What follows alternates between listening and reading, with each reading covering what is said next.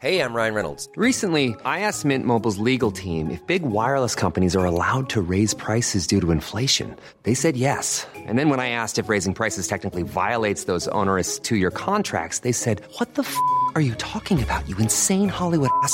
So to recap, we're cutting the price of Mint Unlimited from $30 a month to just $15 a month. Give it a try at mintmobile.com slash switch. $45 up front for three months plus taxes and fees. Promo rate for new customers for limited time. Unlimited more than 40 gigabytes per month. Slows. Full terms at mintmobile.com. Heraldo Radio 98.5 FM. Una estación de Heraldo Media Group. Transmitiendo desde Avenida Insurgente Sur 1271. Torre Carrachi. Con 100.000 watts de potencia radiada. Tarde a tarde, lo que necesitas saber de forma ligera, con un tono accesible. Solórzano, el referente informativo.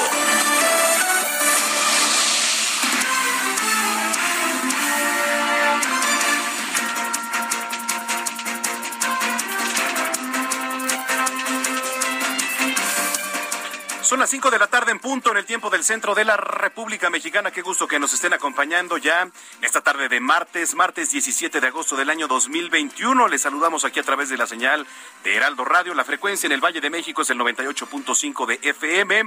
Pero por supuesto que como todos los días saludamos a los que nos sintonizan a lo largo y ancho de la República Mexicana en todas y cada una de las estaciones locales de Heraldo Radio. Que por cierto, pues usted sabe, tenemos la cobertura más importante de todo el país. Eh, en el canal 21 también, que nos ven allá en Now TV, saludamos a los que nos sintonizan a través de nuestra página web en todo el mundo, www.heraldodemexico.com.mx. Les saluda Manuel Zamacona. A nombre del titular de este espacio, Javier Solórzano, les damos la más cordial bienvenida. Ah, hay que estar en comunicación, por supuesto, como todos los días, arroba Zamacona al aire arroba Zamacón al aire. Tenemos eh, pues un gran programa. De, de, por sí el fin de semana ya vino cargado de información. Eh, un inicio de semana también bastante, bastante movido. Hoy que es 17 de agosto, por cierto, se celebra en todo el mundo el Día Mundial del Peatón. Una celebración que fue promovida por la Organización Mundial de la Salud, la OMS, en el año 1897, cuando ocurrió el primer incidente de tráfico que como resultado tuviera pues la, el primer fallecimiento por este tema, la primer víctima peatonal. Eh, este caso ocurrió en Londres, Inglaterra, y la joven se llamaba Bridget Driscoll. Bridget Driscoll, que fue arrollada por un coche eh, presidiendo el acto. Desde entonces, la Organización Mundial de la Salud, como otras organizaciones en todo el mundo, han sumado esfuerzos con el propósito de garantizar un tránsito mucho más seguro para los peatones. Usted que es peatón, ¿Se siente seguro aquí en la Ciudad de México o en su estado? Platíquenme, arroba Zamacón al aire. ¿Usted como peatón se siente seguro al transitar en las calles de la capital? ¿Realmente los carros respetan las cebras peatonales? ¿Usted respeta como peatón el cruzar en cada esquina? El objetivo de este día pues es difundir la cultura vial del peatón, promover los espacios adecuados para esta forma de moverse en las ciudades y recordar las obligaciones que implica la movilidad a pie porque hablar también de convivencia en una ciudad, y sobre todo una de las ciudades cosmopolitas como es la Ciudad de México, por ejemplo, pues es eh, convivir no únicamente en sociedad, también estamos hablando de movilidad, todos los días convivimos, ¿no? En materia de movilidad, un automóvil, una moto, una bicicleta, que aunque no todos respetamos verdaderamente los lineamientos, la verdad es que estamos conviviendo. Así que ¿Qué hay que hacer para ser un buen peatón? Pues ya lo sabe, cruzar siempre por el paso de peatones, respetar el semáforo peatonal, siempre mirar ambos lados antes de cruzar, usar la pasarela o puente peatonal si es que así lo requiere. Eh, bueno, también hay muchas personas que dicen, bueno, para ser buen peatón, incluso podríamos traer ropa clara o refractaria, mantener la tecnología a raya, eh, no usar auriculares, incluso el celular, ¿no? Si estamos cruzando, siempre hay que poner atención. Esas más bien, pues ya son algunas de las recomendaciones. ¿Cómo podemos celebrar nosotros? Día Mundial del Peatón. Creemos que la mejor manera de celebrar este día es siendo pues un peatón modelo dentro de una comunidad, pero también puede celebrarlo eh, asistiendo a charlas sobre seguridad vial, para peatones, promoviendo alguna, etcétera, etcétera. Hoy es hashtag en las redes sociales Día del Peatón. Muy bien, cuando son las 5 de la tarde con cuatro minutos en el tiempo del centro, vamos con lo más importante que se ha generado hasta el momento. Solórzano, el referente. Lunes a viernes, 5 de la tarde, por El Heraldo Radio. La Organización Internacional de Policía Criminal emitió una ficha roja para localizar y detener al empresario Miguel Alemán Magnani, contra quien exista una orden de aprehensión por su presunta responsabilidad en el delito de defraudación fiscal por 66 millones 285 mil pesos. Funcionarios del gobierno federal indicaron que la ficha fue solicitada por la Fiscalía General de la República. La alerta de búsqueda y detención se notificó a 195 países que forman parte de la Organización Internacional de Policía Criminal. La Fiscalía General de la República inició una carpeta de investigación por la muerte del joven José Eduardo Ravelo Echavarría, quien se presume fue golpeado y violado por policías municipales de Mérida, Yucatán. La Fiscalía indicó que personal pericial especializado y de investigación policíaca federal se trasladará de inmediato a esa entidad para iniciar las diligencias que sean procedentes. El titular de la Secretaría de Relaciones Exteriores, Marcelo Ebrard, dejó en claro que la frontera entre México y Estados Unidos no se reabrirá en el corto plazo, debido al incremento de contagios por COVID-19. Durante la conferencia matutina, el canciller explicó que es indudable que en algún momento ocurra la normalización de las actividades en la frontera, pero para que eso ocurra, los contagios deben disminuir. La jefa de gobierno de la Ciudad de México, Claudia Sheinbaum, consideró que la negativa para reanudar las clases presenciales durante el ciclo escolar 2021-2022 tiene una razón política. La mandataria capitalina indicó que le corresponde a la Secretaría de Educación Pública el diálogo con la Coordinadora Nacional de los Trabajadores de la Educación y con el Sindicato Nacional de Trabajadores de la Educación, quienes consideran que no existen las condiciones para el regreso a clases presenciales. Un juez federal ordenó a las autoridades de salud del gobierno federal aplicar a un menor de 18 años la vacuna contra el COVID-19, convirtiéndose en el primer caso que se registra en la Ciudad de México. El demandante reclamó la omisión de aplicar la vacuna al menor y señaló como autoridades responsables al presidente Andrés Manuel López Obrador, entre otras. El subsecretario de Prevención y Promoción de la Salud, Hugo López Gatel, informó que México lleva dos semanas con reducción de casos de COVID-19 y las autoridades esperan que esta tendencia continúe y represente el declive de la tercera ola de coronavirus. En la conferencia matutina desde Palacio Nacional, el subsecretario de Salud señaló que los indicadores para mostrar una disminución de intensidad epidémica son primero reducir la mortalidad y segundo el número de hospitalizaciones. Los talibanes anunciaron hoy que la guerra terminó en Afganistán y decretaron un perdón general en su primera rueda de prensa tras haber tomado el control de Kabul. A través de su portavoz se informó que los talibanes establecerán pronto un gobierno, aunque se dieron pocos detalles sobre su composición. Esperamos sus comentarios y opiniones en Twitter. Arroba Javier Solórzano. Arroba Javier Solórzano. Solórzano, el referente informativo.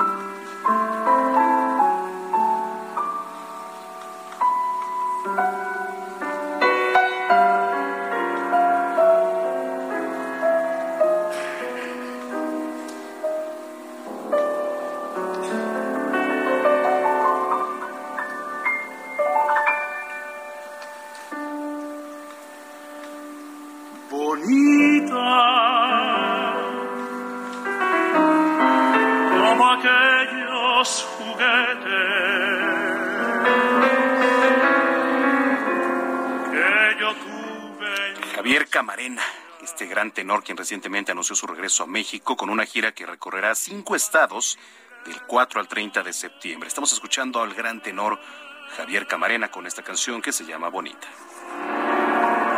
Bonita, como el beso robado, como el llanto llorado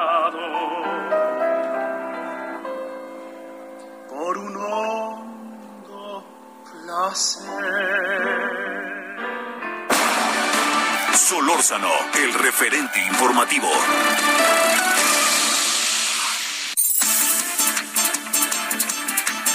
Bien, pues vamos a entrar de lleno ya a la información. La Interpol emitió una ficha roja para localizar y detener a Miguel Alemán Magnani. Toda la información en voz de nuestra compañera Diana Martínez. ¿Cómo estás, Diana? Buenas tardes. ¿Qué tal, Manuel? Buenas tardes. Pues el empresario Miguel Alemán Magnani, acusado de defraudación fiscal, ya es buscado en más de 190 países. Fuentes federales confirmaron que la Organización Internacional de Policía Criminal, la Interpol, emitió ficha roja para localizar y detener al empresario quien tiene una orden de aprehensión por daño al fisco por un monto de 66 millones 285 mil 195 pesos. Esta alerta internacional se emitió hace más de dos semanas, luego de que en julio pasado un juez federal libró el mandamiento judicial y recordarás, Manuel, que el pasado 11 de febrero la Procuraduría Fiscal de la Federación denunció a Alemán Magnani porque presuntamente, siendo directivo de Interjet, omitió enterar a las autoridades fiscales el impuesto sobre la renta, el ISR, retenido a sus trabajadores en diciembre de 2018, esto por concepto de salarios, Manuel. Bueno, pues ahí está la información, sí, eh, parte de la jornada de coyuntura. Muchísimas gracias por la información y estamos al pendiente, Diana Martínez. Buena tarde. Muy buena tarde. Que por cierto, una vez localizado en México o en el extranjero, Miguel Alemán, ya lo decía, tendrá que enfrentar su proceso penal en prisión ya que no tendría derecho a la libertad bajo fianza o a la imposición de alguna otra medida cautelar toda vez que la defraudación fiscal, hay que recordar, es un ilícito que amerita prisión preventiva oficiosa, así que vamos a estar pendientes del tema. Eh, bueno, vamos hasta Michoacán, además de toma en vías del tren, ya los maestros de poder de base están bloqueando el acceso a Uruapan. Vamos hasta Michoacán. Charbel Lucio, ¿cómo estás? Muy buenas tardes. ¿Qué tal, Manuel? Muy buenas tardes. Así es, los docentes de educación indígena de esta expresión magisterial llamada poder de base, que también eh, son adheridos a la CENTE. Ellos se apoderaron de vehículos de carga con los que cerraron el bulevar industrial en un tramo que conecta con la autopista siglo XXI en la ciudad de, Uruapan y eh, pues con esto también impidieron el ingreso de vehículos a las instalaciones de la terminal de almacenamiento y despacho de eh, Pemex en esta ciudad y bueno, esta protesta es parte del plan de acción de los eh, docentes para exigir al gobierno de Michoacán que ya entreguen el salario eh, correspondiente a la primer quincena de agosto y bueno, la autoridad estatal ha dicho que para el próximo miércoles ya iniciaría la entrega de la quincena al magisterio de Michoacán. Eh, sin embargo, Poder de Base ha advertido que la exigencia no es nada más el pago de los sueldos y prestaciones, sino también que piden garantías de que en las quincenas restantes se pagará en tiempo y forma y bueno, también advierten que si no existen estos pagos puntuales, pues no habrá condiciones eh, para regresar a las aulas. Otro grupo de la misma fracción magisterial mantiene desde el pasado 31 de julio un plantón sobre las vías férreas en la localidad de Calzoncin, ahí mismo en el municipio de Uruapan, con lo que hoy se cumplen 18 días de parálisis en el transporte ferroviario y bueno, pues esto eh, tiene 20 trenes detenidos que equivalen a 100 mil toneladas de mercancía parada y las pérdidas económicas ascienden a 700 millones de pesos. Esa es la información. Caray, pues bueno, siempre, siempre es un tema, siempre es una problemática el, el, estar bloqueando las vías de comunicación. Pues vamos a estar muy pendientes de la información. Mientras tanto, te agradezco mucho, Charbel. Seguiremos informando. Buenas tardes. Buenas tardes, Charbel Lucio en Michoacán. Y de Michoacán nos vamos hasta Chihuahua. Declararon alerta de género en Chihuahua. ¿Cómo estás, Federico Guevara? Muy buenas tardes. Efectivamente, tras dos años de que se presentó la solicitud para que se tratara alerta de violencia de género, finalmente esa solicitud fue escuchada. Y el día de hoy, eh, el representante del y el subsecretario de Derechos Humanos y Migración, Alejandro Encinas, junto con el gobernador del estado, Javier Corral, eh, sostuvieron ya esta firma en donde se oficializa ya esta, este, esta solicitud de alerta de violencia de género. El objetivo, de acuerdo a los orquestadores de este, es instrumentar acciones para enfrentar y erradicar la violencia femenina, así como garantizar la seguridad de las mujeres, el cese de la violencia en su contra y eliminar las desigualdades producidas por una legislación que agravia sus derechos humanos. Esta propuesta ha sido bien recibida, que hay que recordar que el estado de Chihuahua se ha caracterizado por esa violencia excesiva, por esa violencia contra el género y finalmente puede haber mecanismos que permitan, pues sobre todo frenar eh, la desaparición forzada de mujeres, la de la esclavitud y explotación sexual, la violencia comunitaria, la violencia de, docente, en fin, la infinidad de, anomalías que se generan en esta entidad y en el resto del país y que aquí ya se ha iniciado finalmente después de dos años de espera, ya se ha iniciado esta plataforma en donde se va a generar esta alerta de violencia de género en el estado de Chihuahua. Bueno, estaremos al pendiente. Gracias por la información, Federico. Gracias, buenas tardes y estamos al pendiente. Muy buenas tardes. Es Federico Guevara, corresponsal de Herando en Chihuahua. Las 5 de la tarde con 14 minutos. Solórzano, el referente informativo.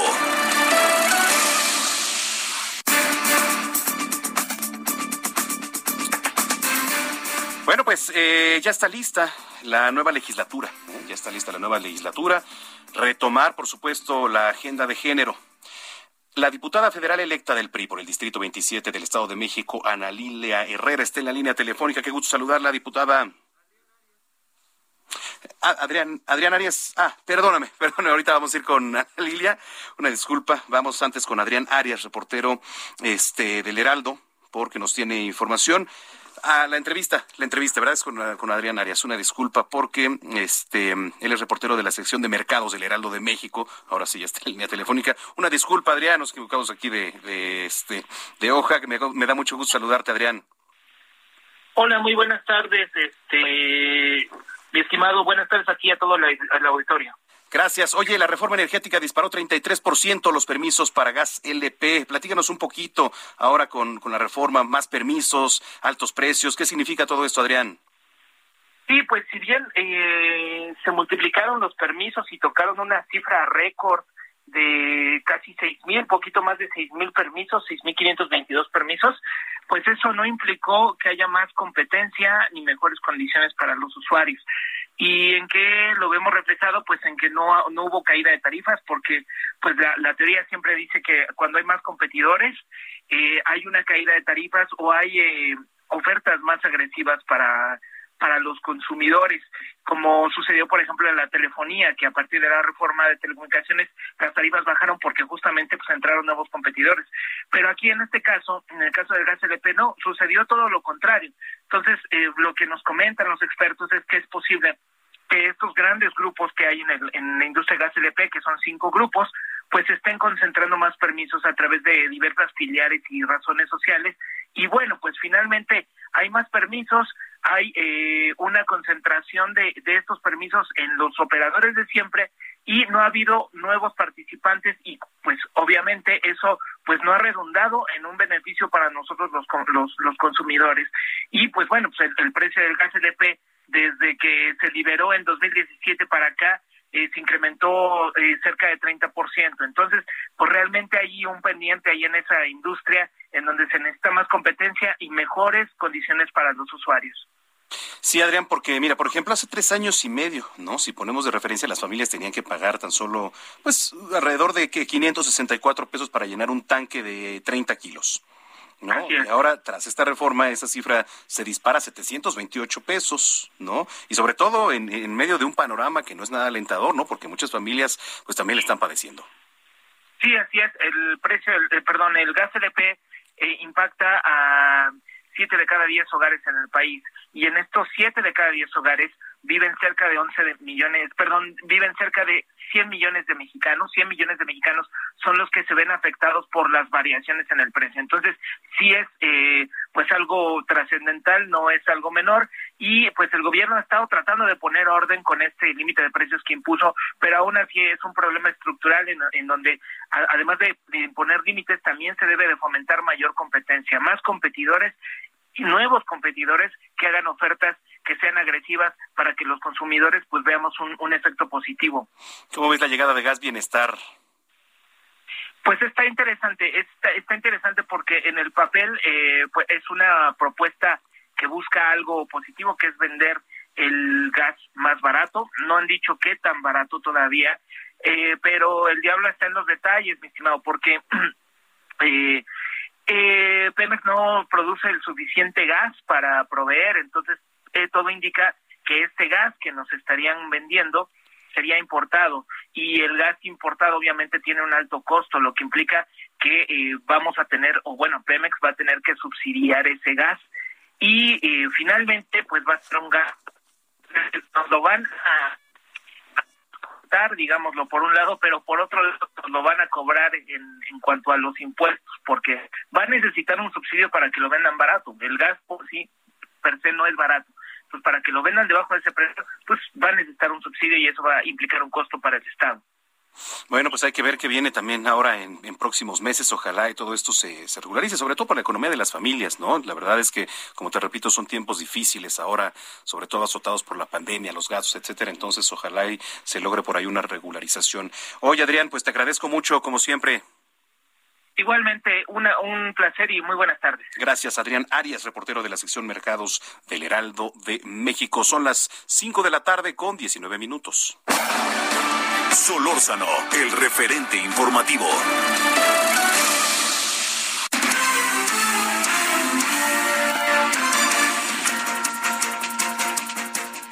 Déjeme le platico algo, ¿eh? El gobierno de la Ciudad de México anunció que el corredor peatonal de Madero en el centro histórico fue declarado como una zona libre de humo de tabaco.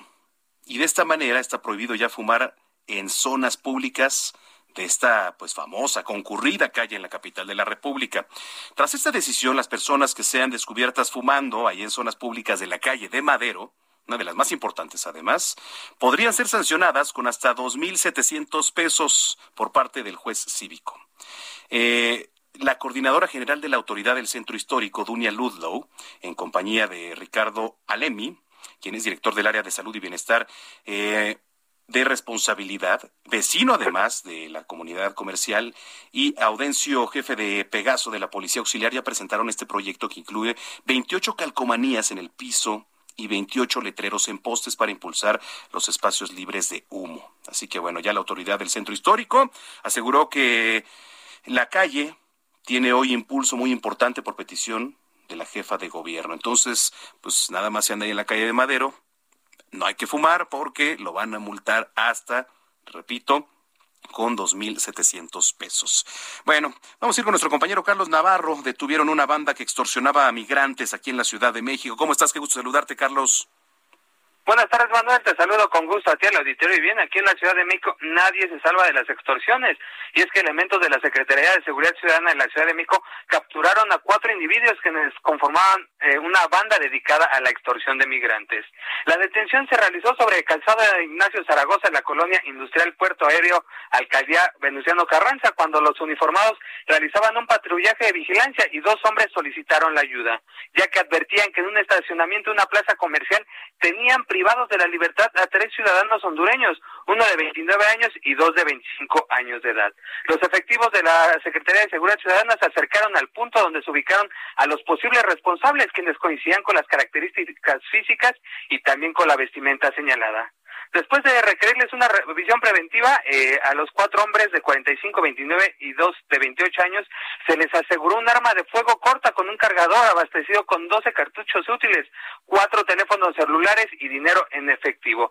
Todos estos cuatro individuos que estaban reteniendo y privando de su, eh, de su libertad a los hondureños fueron puestos a disposición del Ministerio Público correspondiente, quien va a determinar su situación jurídica. Y es que, Manuel, se pudo saber que los detenidos posiblemente se dedican al delito de extorsión de migrantes en las inmediaciones del Aeropuerto Internacional de la Ciudad de Mico y la terminal de autobuses pasajeros del Oriente, la TAPO, y se identifican como integrantes de un grupo delictivo que opera en la zona centro de la Ciudad de México, Manuel.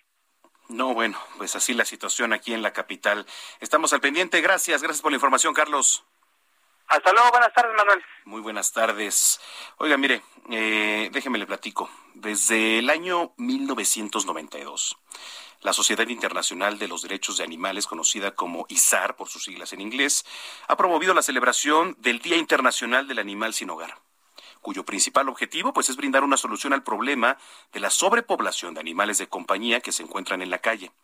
Entre las principales actividades que llevan a cabo las organizaciones de todo el mundo que velan por el cuidado y derechos de los animales están las siguientes, que son la adopción de mascotas, las jornadas de vacunación, la castración y esterilización, charlas en los colegios, en clínicas veterinarias, la distribución de panfletos, programas de radio, exposiciones, colectas benéficas, este, etcétera, ¿no?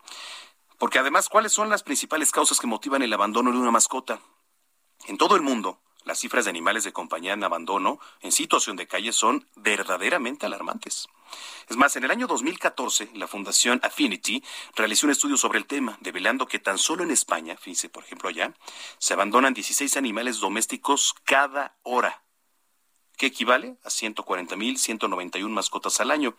Le digo, ¿cuáles son las principales razones de abandono? Una, pues problemas económicos, ¿no? Muchas personas adoptan o quieren una mascota, sin embargo, pues no miden el tema que también y los costos que implica. Otra, el descontrol de natalidad en aquellos dueños que tienen una hembra pues de cualquier especie, ¿no? Y el desconocimiento del animal. En este caso, el detonante del abandono no es los gastos, sino lo demandante a veces que llega a ser el tener una mascota. Así que hay que tener dos elementos en cuenta para que usted eh, adopte una mascota, porque por supuesto que se vuelven parte de nosotros, parte de nuestra familia. Muy bien, eh, vamos a ir a una pausa. En este momento en vivo están aterrizando migrantes deportados en Tapachula. Regresando le tenemos la información. Usted escucha aquí el referente informativo a nombre de Javier Solórzano, soy Manuel Sabacona. Pausa, regresamos.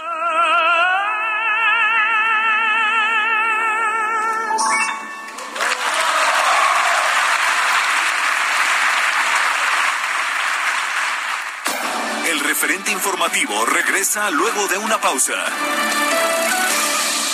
Heraldo Radio, la H que sí suena y ahora también se escucha.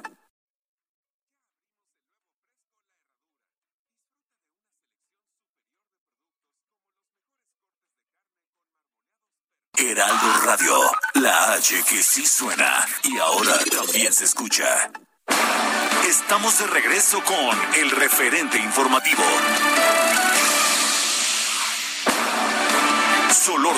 El referente informativo. Fiscalía General de la República investiga caso de José Eduardo, asesinado en Mérida. Emilio Lozoya pide prórroga en la investigación complementaria de los casos Odebrecht y agronitrogenados. El canciller Marcelo Ebrard participará en diálogo de alto nivel con Estados Unidos en septiembre. Cancillería asegura que llegarán 3.5 millones de vacunas de Moderna a México. Bombardeo contra un hospital en Irak deja decenas de víctimas.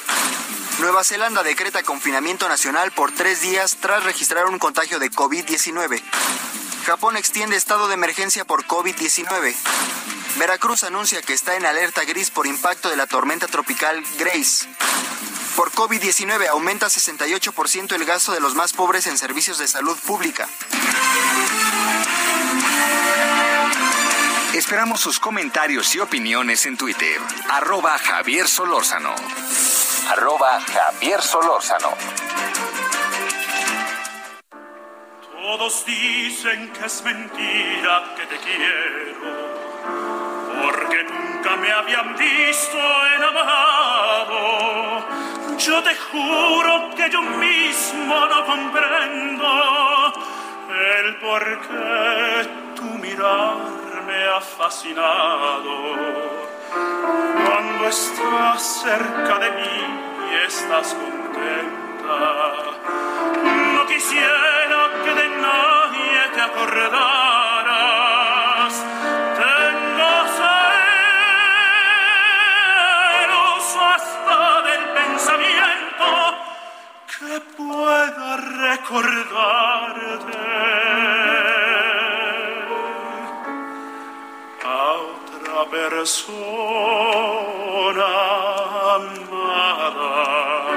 Estamos escuchando al tenor Javier Camarena, quien recientemente anunció su regreso a México con una gira que va a recorrer cinco estados del 4 al 30 de septiembre. Qué buena voz, ¿eh? De las mejores, por supuesto, de este gran tenor Camarena. Oiga, fíjese, digo, no sé si usted esté de acuerdo o no, a mí me parece una ridiculez en cierta, forma. A lo mejor me dice usted, Zamacona, qué amargado, ¿no? Pero es que ahí le va.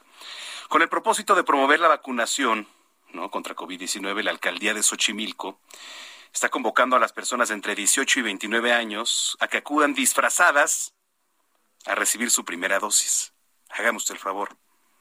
O sea, a ver, venga disfrazada o disfrazado de Pikachu, ¿no? De Mimi, o sea, bueno, sea, como, ¿por qué? Eh, Ya el alcalde, José Carlos Acosta, informó que quienes porten el mejor traje van a ser premiados. Bueno, Si es así, pues tal vez no. Explicó que podrán utilizarse materiales reciclados y se reconocerá la originalidad, creatividad, el ingenio del traje. Pero bueno, ahorita le doy así, déjeme, le termino de leer. Apuntó que se va a premiar a los jóvenes que tengan más likes en sus fotos y dijo que la dinámica será subir la foto tomada en esta jornada de vacunación a la fanpage de la alcaldía de Xochimilco. Solo se podrá participar eh, una foto por persona. Diariamente habrán ganadores que se darán a conocer a un punto de las nueve de la noche. El cierre de la participación será a las ocho de la noche. Así que se va a permitir categoría femenil y categoría varonil. La primera dosis de Pfizer para los de 18 a 29 años en Xochimilco se va a aplicar del 19 y hasta el 23 de agosto. O sea, el próximo jueves arranca. ¿Cuál es, la sede? El Centro Deportivo Xochimilco, ubicado en Francisco Goitia, sin número en el barrio de San Pedro. Francisco Goitia, sin número en el barrio de San Pedro. Ahí puede ir a acudir a vacunarse, no han dicho que premios, pero si quiere ir disfrazado disfrazado, pues vaya, disfrazado disfrazado, no les voy a decir algo. De por sí, cuando traemos camisa es un rollo andarte subiendo la manga, quitándote el saco, el chaleco, etcétera. Por eso si usted pudiera vacunarse y ya nada más únicamente llevar una pues playera, digamos, de manga corta, va a ser muchísimo más fácil la vacunación. Y si usted acude disfrazado, disfrazado, ahora imagínese también el problema, ¿no? De por sí, de por sí. Se trata de agilizar, pero bueno, pues va a haber premios, le dijeron. Entonces, si usted quiere disfrazar, pues suba su foto ahí a la fanpage. Las 5 de la tarde con 34 minutos. Escríbanos qué opina sobre ir disfrazado a vacunarse. Arroba Samacona al aire. Arroba Samacona al aire cuando son las 5 con 35. Solórzano, el referente informativo.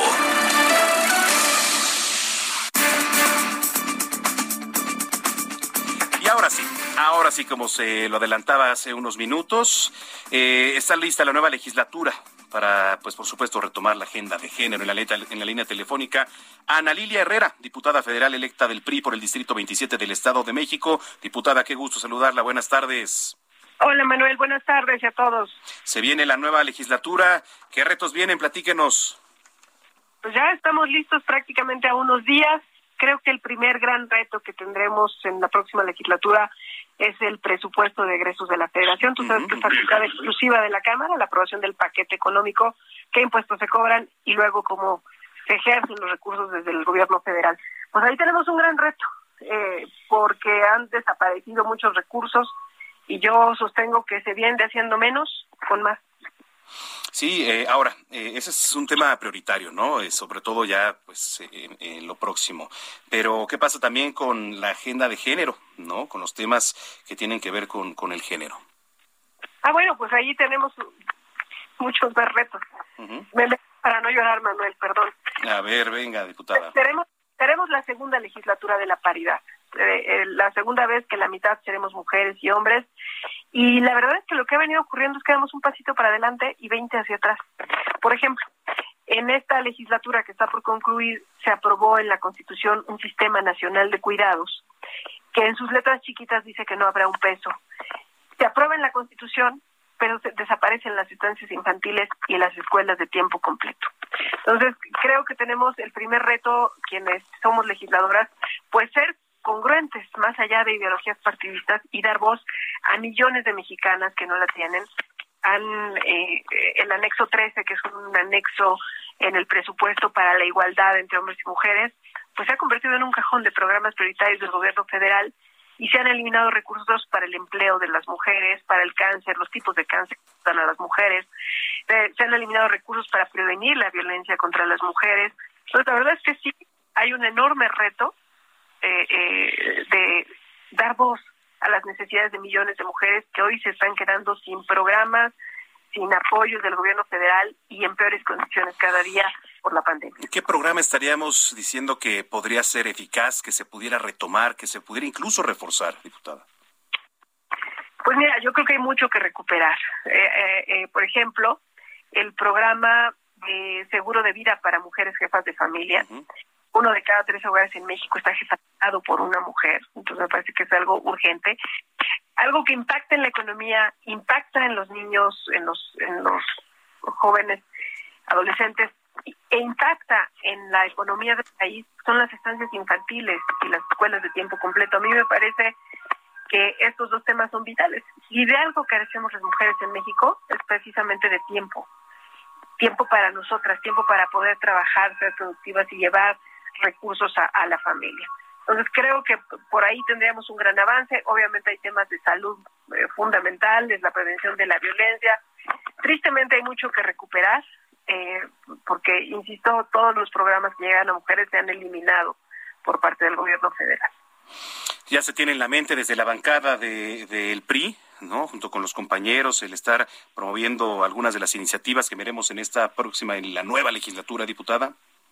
Sí, hemos estado en el caso del grupo parlamentario del PRI mm, prácticamente desde que terminó la, la, campaña, hemos venido uniéndonos, trabajando. Eh, precisamente 18, 19 y 20 tenemos la plenaria del grupo parlamentario.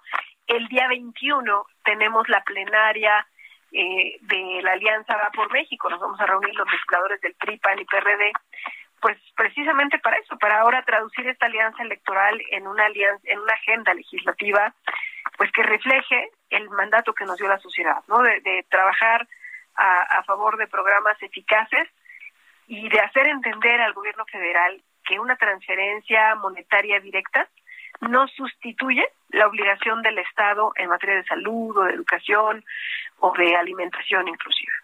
¿Se sienten ustedes más cómodos de alguna, de alguna manera por cómo quedó conformada ahora la Cámara de Diputados?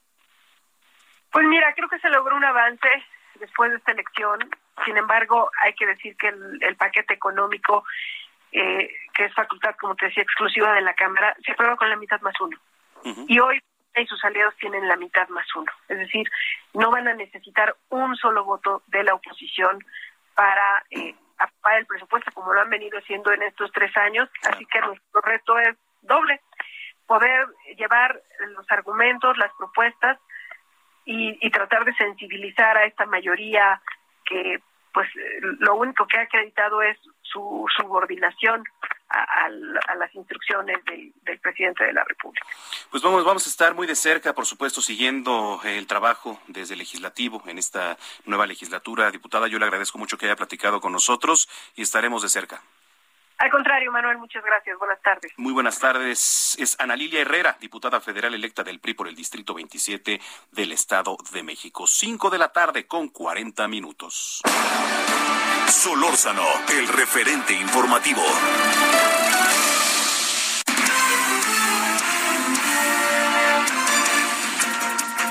Déjeme le platico que en su informe diario, la Secretaría de Salud informó que se acumularon 249.529 defunciones positivas a COVID. Ayer la cifra estaba en 248.652 fallecimientos ocurridos principalmente en las unidades de salud del país. Además, la cifra acumulada de contagios, escuche usted, la cifra acumulada de contagios confirmados llegó a 3.123.252. ¿Qué significa esto? 14.000 814 casos más que el día de ayer. Para hoy se reportan 133.159 casos activos estimados de COVID, que representa al número de personas que dieron positivo y presentaron síntomas en las últimas dos semanas. Bueno, pues ahí lo tiene. Eh, la verdad es que no hay que bajar la guardia, hay que cuidarnos porque de verdad está tremenda la situación. Yo le pregunto a usted, ¿eh? yo le pregunto a usted porque eh, muchos padres de familia, ya he platicado, este fin de semana también estuvimos platicando con algunos eh, sobre el regreso a, a clases presencial. Es un tema, ¿eh? En fin. vamos con nuestra compañera Cintia Stettin. El PAN pide operativos a Profeco para vigilar el precio del pollo. Cintia, cuéntanos cómo estás. Muy buenas tardes. ¿Qué tal? Muy buenas tardes, Manuel, a tu auditorio. Pues así como lo comentas, diputados panistas pidieron eh, al titular de la Procuraduría Federal del Consumidor, Ricardo Sheffield, iniciar con operativos por mercados públicos, pollerías y verdulerías de la Ciudad de México con el objeto de poder detectar incrementos en el precio del pollo, ya que vecinos denuncian su venta en hasta 145 pesos el kilo, lo que amerita, dicen ellos, la clausura del local el legislador del PAN, Pablo Montes de y el diputado local electo Gonzalo Espina, atendieron el llamado de habitantes de alcaldías como Álvaro Obregón, Cuajimalpa, Magdalena Contreras, Xochimilco, Tlalpan y Milpalta, donde se han suscitado estos incrementos del precio en este insumo alimenticio. Comentarte que advirtieron que no solo es el pollo el que ha aumentado de precio, sino también la tortilla, los limones, la lechuga y el frijol, por lo tanto pidieron a, a Profeco realizar estos operativos justo para evitar pues eh, eh, dañar la economía de las familias. Y por otra parte, también comentarte que vecinos de la Ciudad de México, principalmente de Polanco en la alcaldía Miguel Hidalgo, se oponen a la suspensión de las visitas de verificación y aplicación de sanciones en contra del sector restaurantero. Esto fue anunciado por las autoridades capitalinas el pasado 13 de agosto por lo que solicitaron de manera urgente una audiencia con la jefa de gobierno Claudia Sheinbaum para exponerle los alcances negativos que esto podría traer a la comunidad y al tejido social. Por ello, a través de un comunicado, calificaron de absurda esta medida y es que dijeron que quienes han estado abusando justo de las medidas expedidas por las autoridades capitalinas durante la pandemia fueron el sector restaurantero. Por ello dijeron que esperan que en breve sean atendidos por la jefa de gobierno para expresarle por qué no es adecuada esta suspensión de verificaciones. Es el, hasta el momento el reporte que tenemos. Gracias, Cintia Estetín. Seguimos pendientes. Muy buenas tardes. Muy buenas tardes. La jefa de gobierno Claudia Sheinbaum espera el regreso del 100% de los alumnos a las aulas. Vaya tema, Carlos Navarro. Regresamos contigo. Adelante. Buenas tardes, Manuel. Te saludo con gusto a ti al auditorio y comentarte que para el próximo inicio a clases que se va a llevar a cabo el 30 de agosto próximo, la jefa de gobierno Claudia Sheinbaum espera el regreso del 100% de los alumnos a las aulas en la Ciudad de México. Hoy en videoconferencia de prensa, la mandataria capitalina informó que buscan brindar las condiciones para este retorno a las escuelas, pero recordó, como lo ha señalado el presidente Andrés Manuel López Obrador, que este regreso será voluntario. Y es que recordemos que en la Ciudad de México hay 4.002 escuelas de educación básica, con una plantilla de más de 1.5 millones de estudiantes. Vaya dato, Manuel. El secretario de Gobierno de la Ciudad de México, Martí Batres, será el encargado de eh, atender esta situación por cualquier incidente que se lleve a cabo. Estará pendiente el secretario de Gobierno, pues la jefa de Gobierno le encargó este tema para que esté pendiente del regreso a clases, que ya es en, en dos semanas, Manuel. Y también comentarte que será hasta septiembre, hasta septiembre que la jefa de Gobierno, Claudia Sheinbaum, reciba a los alcaldes y alcaldesas electos. El secretario de Gobierno, Martí Batres, informó que esta decisión es acorde a lo que indican las mismas leyes correspondientes. Recordemos que ayer la Unión de Alcaldes de la Ciudad de México, conformada por eh, nueve alcaldías de la oposición que ganaron el pasado 6 de junio, dijo que ya habían eh, eh, enviaban un quinto oficio para solicitar una reunión institucional con la jefa de gobierno. Sin embargo, esta no se ha dado, simplemente han sido recibidos en algunos casos por el secretario de gobierno para atender sus temas. Incluso también la propia mandataria capitalina señaló que hay algunos que arman su cita y simplemente no van con el secretario de gobierno. Se refería al caso de la alcaldesa electa en Tlalpan, Alfa González, quien al parecer dejó plantado a Martí Batres y no acudió al encuentro. Así es que bueno, será hasta septiembre y ellos se basan en lo que mandan las leyes correspondientes en el tema. Sigue la disputa, Manuel, si de esta manera se está llevando la transición de la Ciudad de México, no me quiero imaginar qué va a pasar cuando ya estén en el poder los integrantes de la Unión de Alcaldes y Alcaldesas de la Ciudad de México. Sí, ya tenía días, ¿no? La verdad es que esto se veía venir y desde hace algunos días estaban acusando, ya ves, Lía Limón por ahí en Álvaro Obregón, también en Miguel Hidalgo, en el caso de este de Tabe, ¿no? De Mauricio Tabe. En fin, bueno, se viene sin duda algo, pues de alguna manera un poco rasposo en los próximos días. Vamos a estar muy pendientes, pero así la situación eh, actualmente. Te agradezco mucho, Carlos. Y un dato a destacar, Manuel, desde que iniciaron los gobiernos democráticos en la Ciudad de México desde el año 2000, nunca un, un jefe de gobierno había tenido mayoría de la oposición en las alcaldías antes delegaciones, así es que a la jefa de gobierno le toca una situación complicada. Nunca antes un jefe de gobierno había vivido una situación así. Eh, buen dato, bastante importante. Gracias, Carlos. Un abrazo. Hasta luego. Buenas tardes, Manuel. Muy buenas tardes. Las 5 con 47. Solórzano, el referente informativo.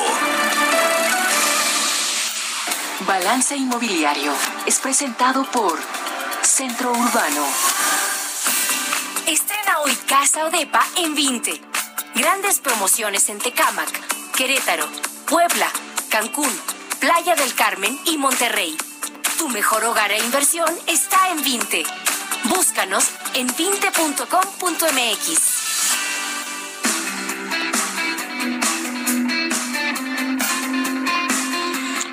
¿Usted sabe qué es una oficina virtual y el papel que juegan en reactivar la economía?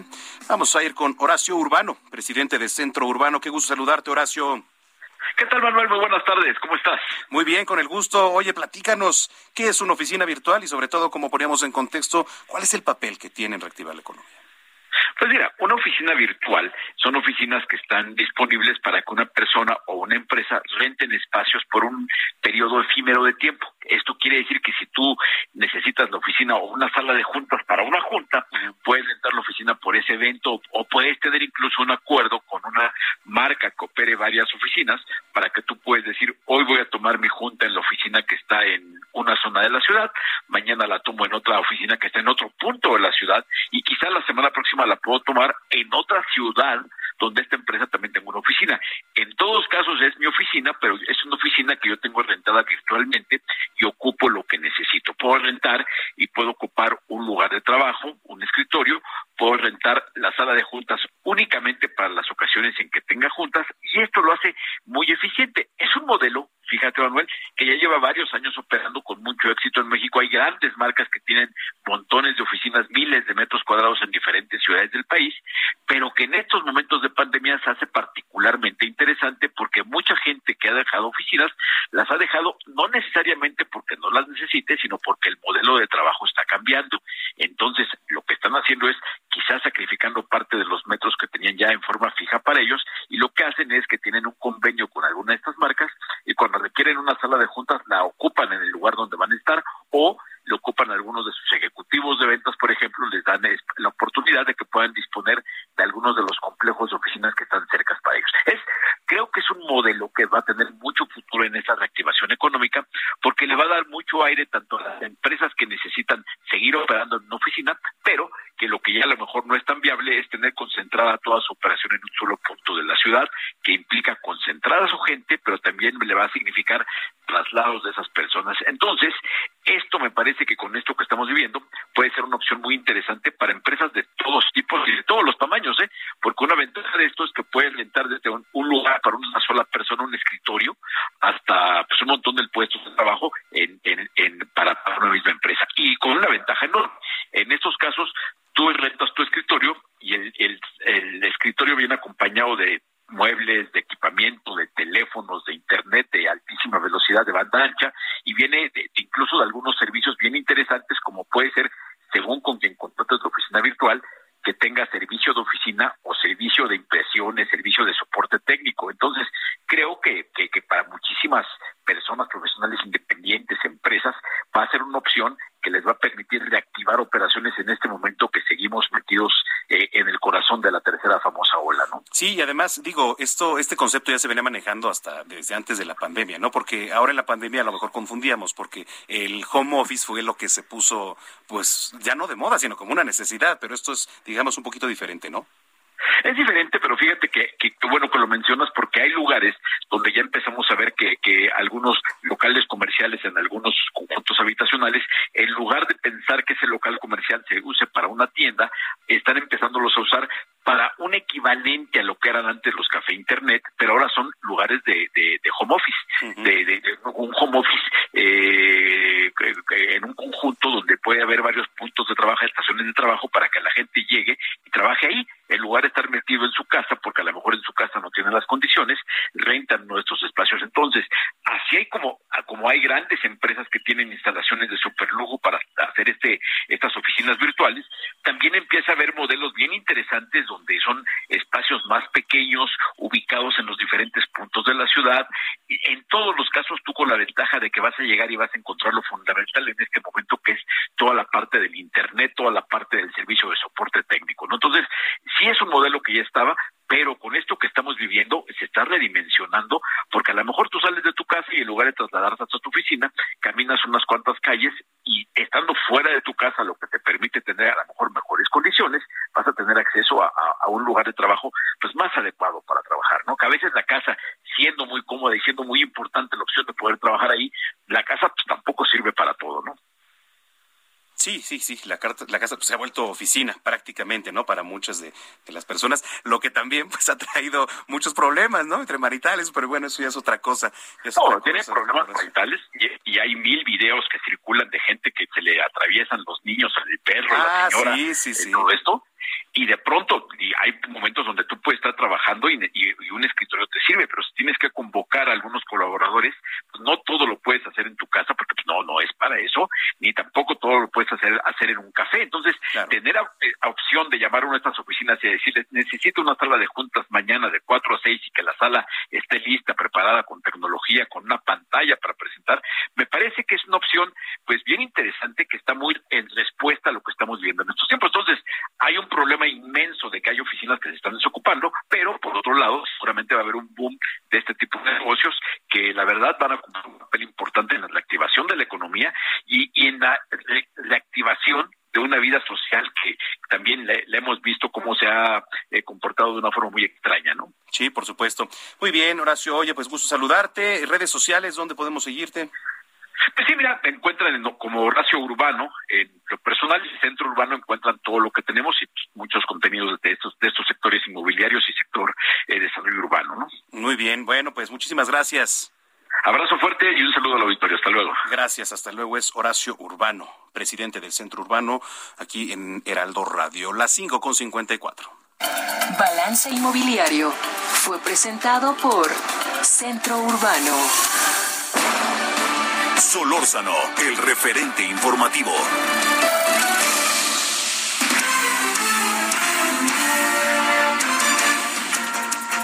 Bueno, pues muchísimas gracias por habernos acompañado aquí en el referente. Eh, a nombre del titular de este espacio, Javier Solórzano, le agradezco mucho. Yo soy Manuel Zamacona.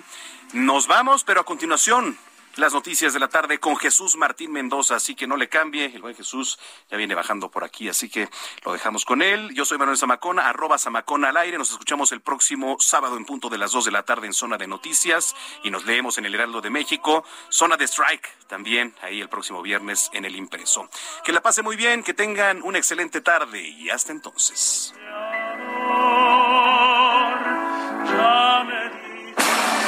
Hasta aquí, Solórzano, el referente informativo. Heraldo Radio, la HCL se comparte, se ve y ahora también se escucha. When you make decisions for your company, you look for the no-brainers. And if you have a lot of mailing to do, stamps.com is the ultimate no-brainer. It streamlines your processes to make your business more efficient, which makes you less busy. Mail checks, invoices, legal documents, and everything you need to keep your business running with Stamps.com.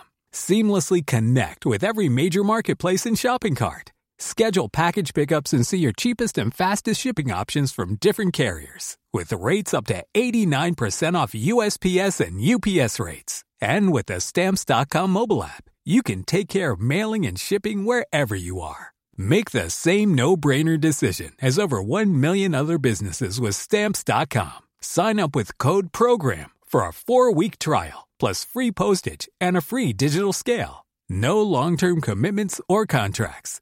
That's stamps.com. Code program.